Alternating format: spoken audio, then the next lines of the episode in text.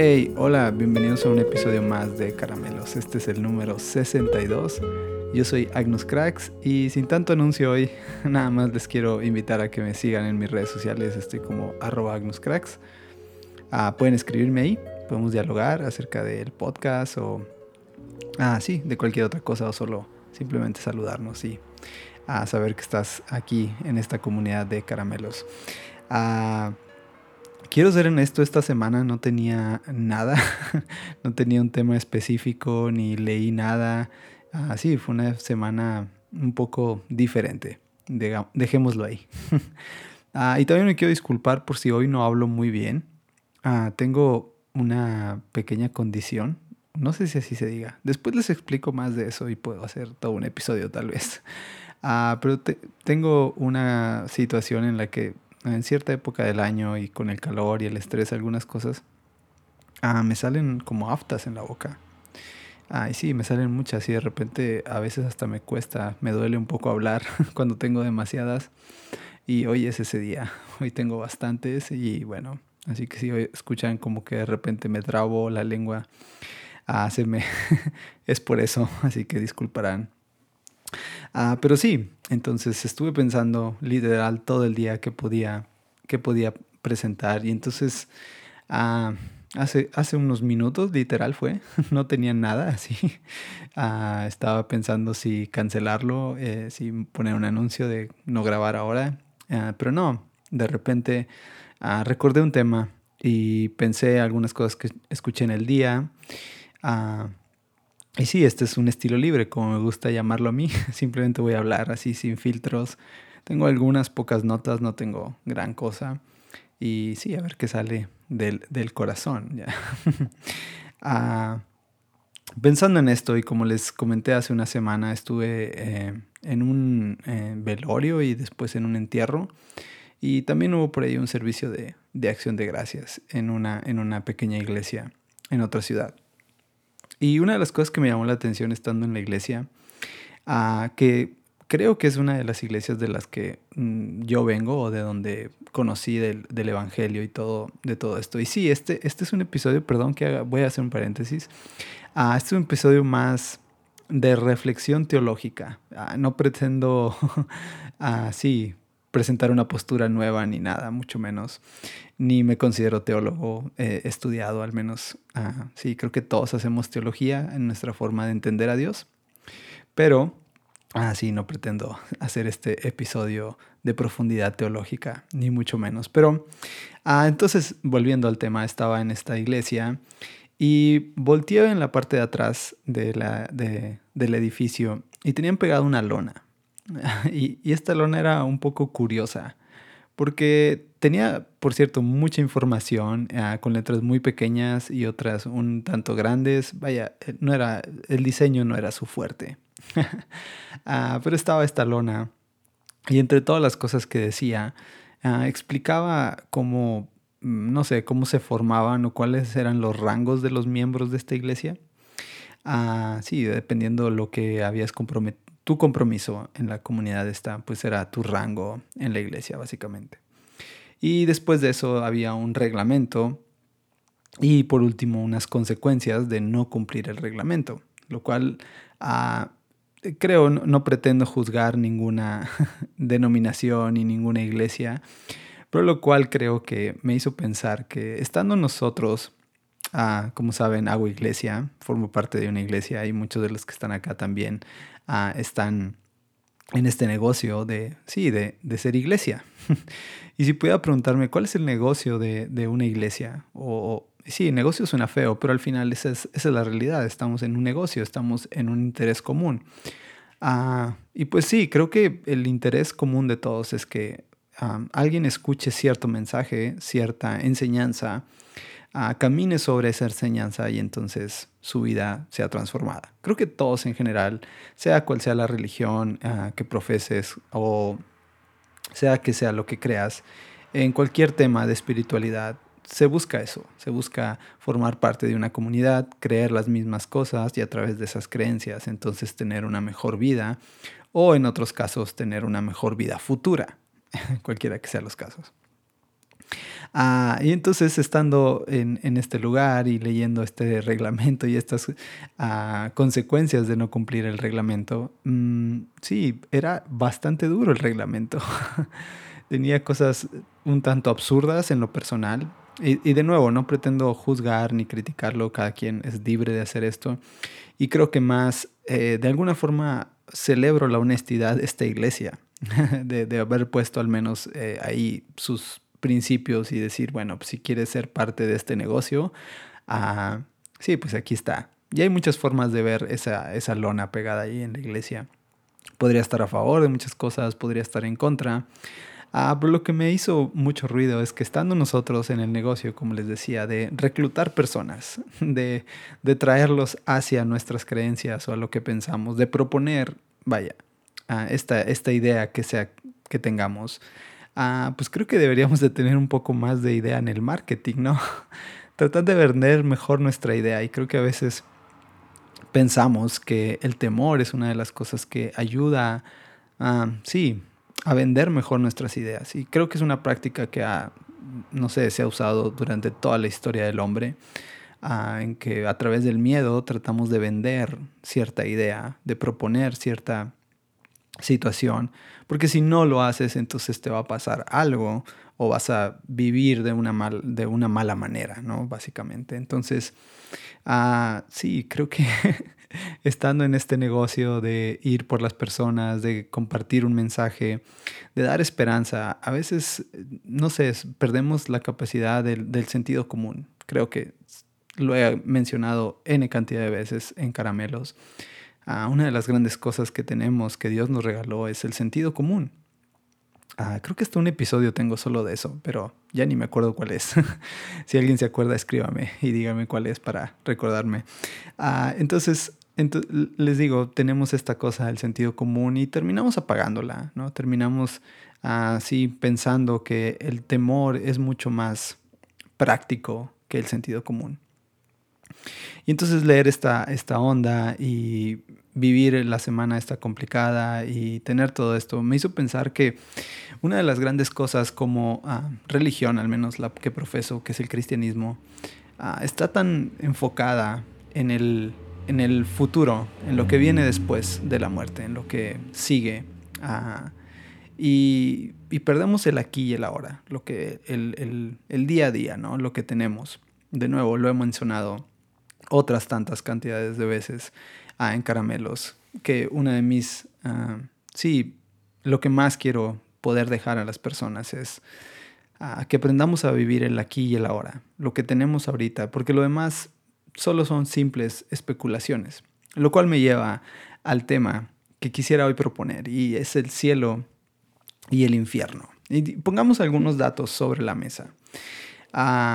Y les digo, no pretendo ser en 20 minutos todo un desarrollo teológico acerca de estas dos palabras, cielo e infierno, porque se podrían hablar horas y horas y horas. Y al final seguro ni nos podríamos poner de acuerdo y muchos simplemente apagarían el podcast y le avanzarían porque no están de acuerdo conmigo, porque es uno de los temas más polarizantes en la Biblia y en las creencias.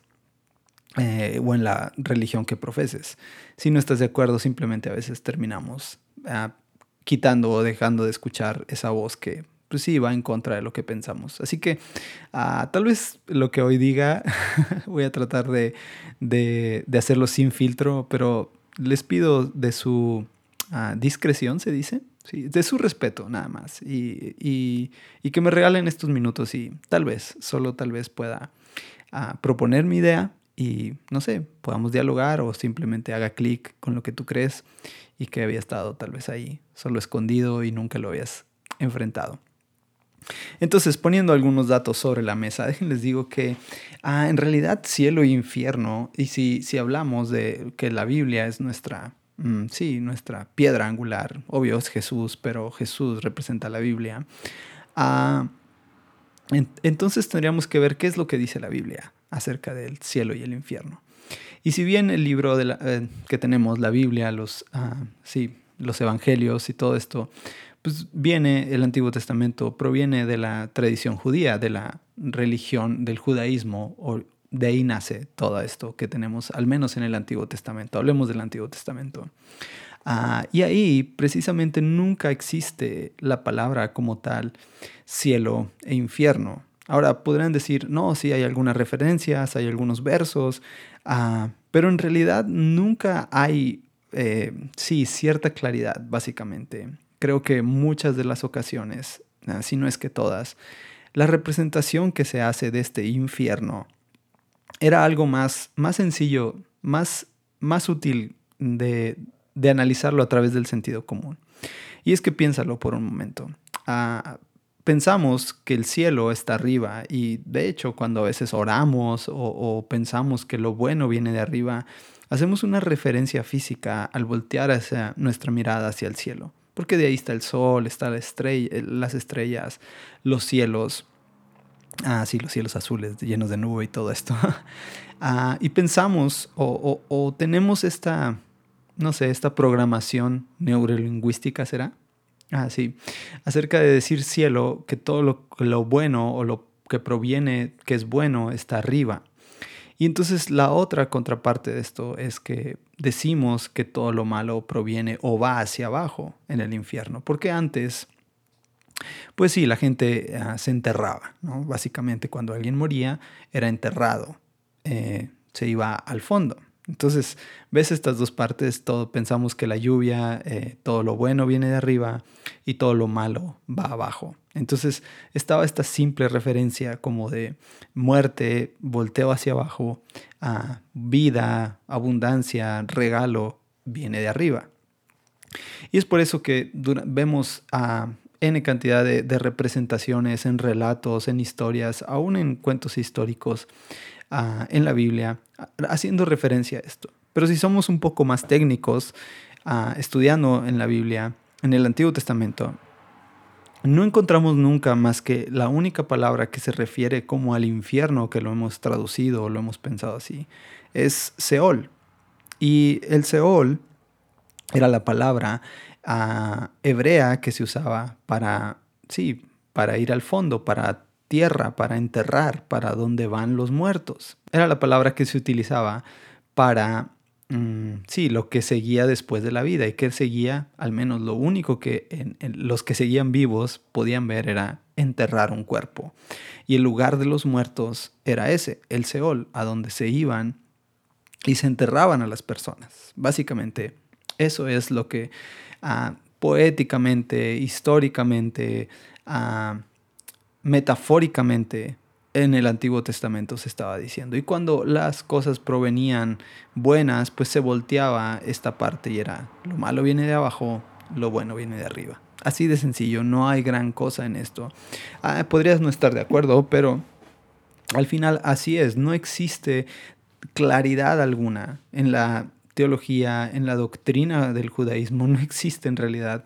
Ah, sí, un cielo y un infierno. Existe un Dios, existe un mundo, existe el hombre, existe el pecado.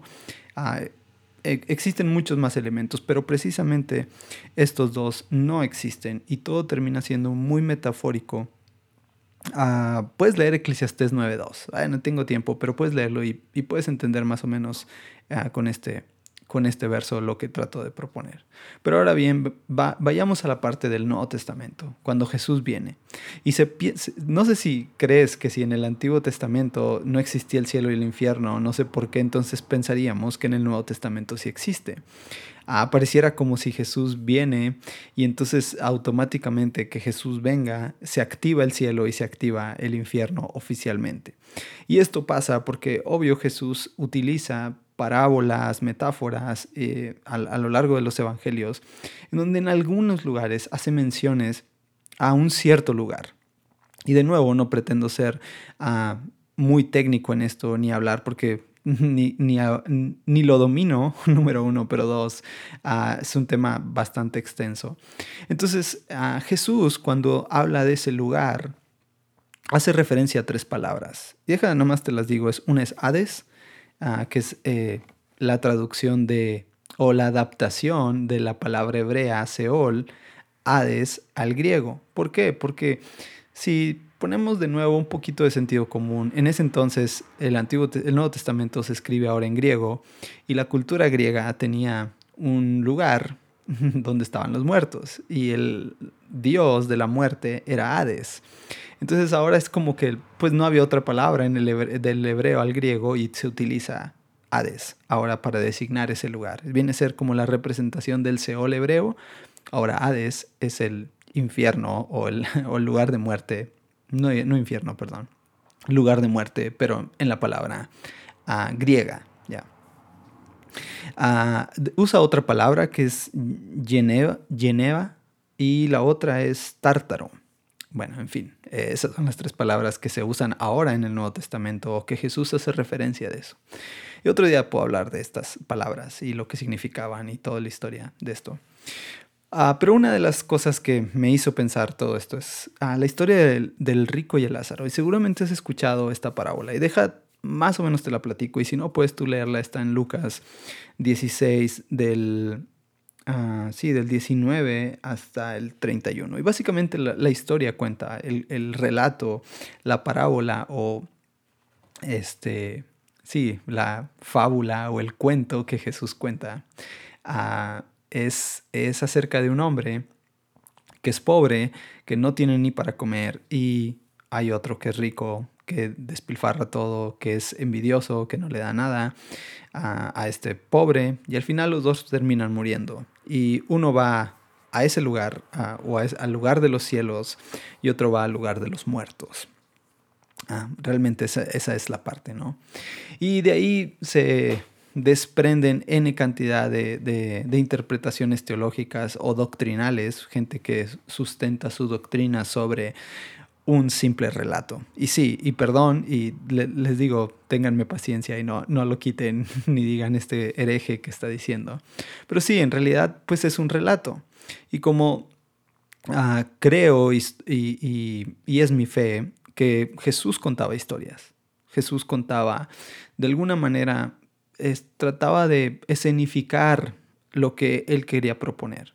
Y muchas veces este es un gran paréntesis que quiero abrir. Muchas veces hemos, ah, nos hemos preocupado más por el escenario que Jesús pintaba que por el mensaje de sus cuentos o sus parábolas.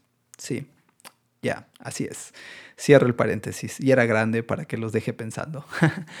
Porque ah, en este caso, la historia lo que está tratando de proponer es, es una historia de desigualdad social. Ya básicamente un hombre que tiene todo para ayudar a otros y termina no haciéndolo y termina muriendo. Ah, los dos, básicamente la, cosa es que los dos mueren, o sea, los dos van a terminar su vida. Y es, es esta onda de, ¿qué hiciste con tu vida? ¿No? Entonces, pero nos perdemos tanto en los elementos eh, de escenario que están pintados en el cuento y nos vamos tanto por esa parte que olvidamos realmente el mensaje. El chiste de parábolas, creo que también ya lo he dicho, es entender la parábola. Es el chiste es entender el chiste. y creo que el mensaje que está aquí, al menos en lo personal, es ese, es ese mensaje de denuncia social, de desigualdad, de cómo ah, estando en este mundo, este, no sé, pasa nuestra vida preocupados por el poder, por el tener más, por el...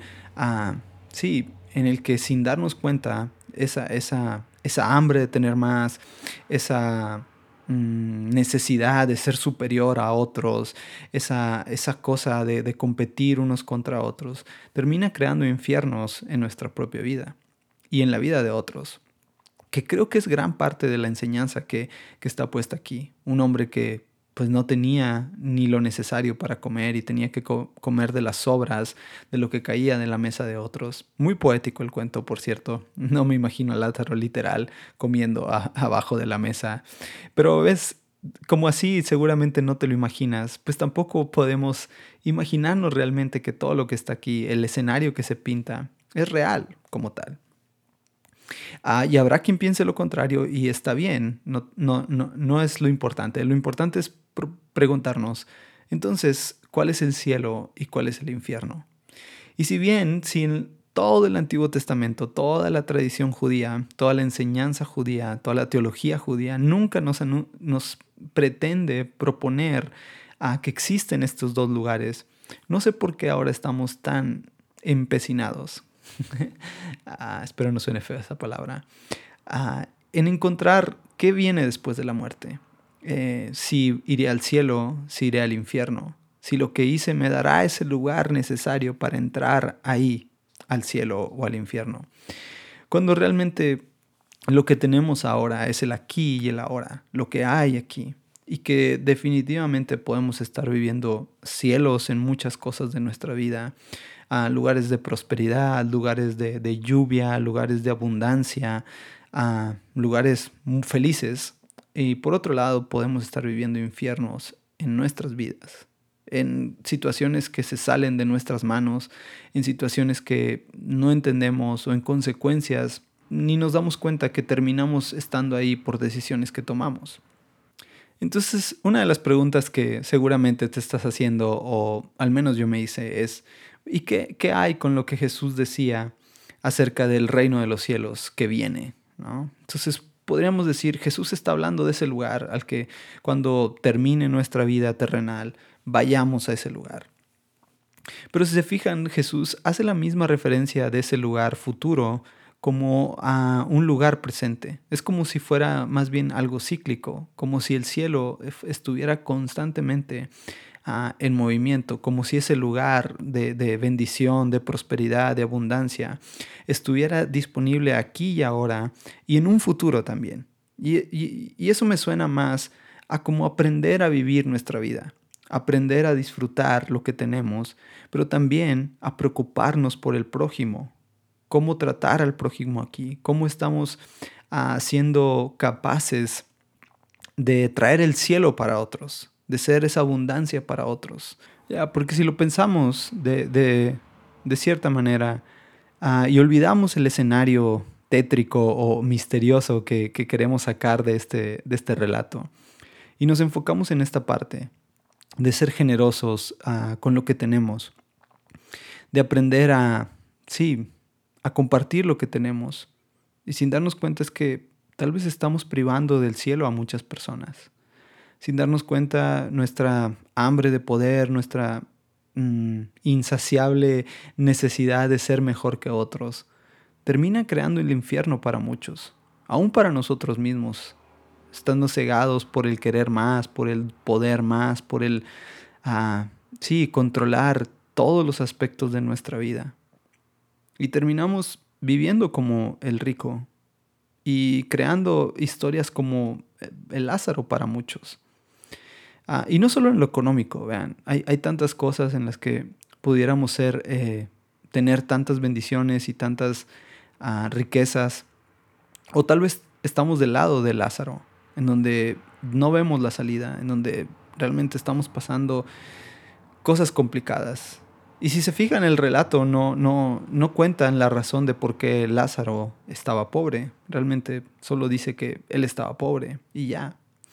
Y muchas veces así son, cosas que, les digo, no entendemos por qué estamos pasando, pero así son. Las estamos pasando. Y por otro lado, vivimos ah, constantemente preocupados por qué viene después, por eh, asegurar ese lugar en un futuro de, gloria, donde yo voy a estar bien y donde todo lo que hago en esta vida ah, me, va, me va a ayudar a estar mejor en la que sigue. Pero sin darnos cuenta en eso, vivimos apagados, vivimos sin la capacidad de reír, de sonreír, de disfrutar los pequeños detalles de esta vida. Ah, sin darnos cuenta también terminamos ah, llevándonos entre, las, entre los pies a otras personas, llevándonos ah, en el ritmo del día a día lo que pudiera ser bendición para otros, lo que pudiera ser, sí, esas pequeñas migajas que caigan a otros. Ahí terminamos viviendo de esta manera. Eh, por un lado, en áreas de nuestra vida, mendigando una pequeña miseria de migaja y por el otro lado despilfarrando lo que pudiera ser un banquete para otros. Ah, sí, si hacemos esto matemáticamente, ¿qué tal que todos pudiéramos compartir lo de todos? Si todos pudiéramos disfrutar de esos pequeños detalles, sin tantos complejos, sin tanta teología, sin tanta ah, teología sistemática, quiero decir, sin tantas dogmas, sin tantas doctrinas, pretendiendo que lo que yo sé es la verdad y si tú no haces esto por temor vas a terminar mal en un futuro. Creo que nunca el relato termina siendo un relato de temor para el futuro, pero sí un relato de temor para hoy por hoy. Si bien nos gusta usar el temor para medio de mercadotecnia, ¿por qué no lo usamos como medio de mercadotecnia, pero para el ahora? Si yo no dejo de ser injusto, si yo no dejo de luchar contra otros, si yo no dejo de, de querer todo el bien para mí y pisotear a otros, pues terminé, terminaré viviendo un infierno en mi vida. Terminaré estando creando infiernos para otros. Ah, y creo que ese es más el mensaje de Jesús. El que nosotros aprendamos a no entender a un Dios ah, que está representado en las personas, futuro, sino a un Dios que está presente, que está actual. Y que no terminemos amando a Dios porque si no lo amo, entonces voy al infierno y si lo amo, entonces voy, al, tan mal está amar a Dios ah, porque no me vaya al infierno, como tan mal está amar a Dios porque me voy al cielo. En cualquiera de los dos casos, lo que está pasando aquí es retribución. Hago algo porque no quiero que me pase algo o hago algo porque quiero conseguir algo. Al final, cualquiera de los dos casos está mal. ya. Y nada más quiero terminar con un poema que leí hace tiempo. Ah, no, no sé quién lo escribió y creo que no se han puesto de acuerdo realmente si fue algún franciscano o a Juan de Ávila, en fin. Eh, hay, hay mucha especulación sobre quién lo escribió, es muy antiguo. Ah, ya, te lo leo. No me mueve, mi Dios, para quererte el cielo que me tienes prometido, ni me mueve el infierno tan temido para dejar por eso de ofenderte. Tú me mueves, Señor. Muéveme el verte, clavado en una cruz y escarnecido. Muéveme ver tu cuerpo tan herido. Muéveme tus afrentas y tu muerte. Muéveme, en fin, tu amor y en tal manera que aunque no hubiera cielo y yo te amara, y aunque no hubiera infierno, te temiera. No me tienes que dar porque te quiera, pues aunque lo que espero no esperara, lo mismo que te quiero, te quisiera. ¿Por qué amas a Dios? ¿Amas a Dios? Si amas a Dios, amas al prójimo. ¿Por qué amas a Dios? Vuélvetelo a preguntar. Si la respuesta es porque no quiero ir al infierno o porque quiero el cielo, entonces tal vez debemos de cambiar nuestra perspectiva acerca de por qué amamos a Dios y por qué deberíamos de amar a nuestro prójimo. Ya. Sin más, nos vemos la próxima semana. Bendiciones.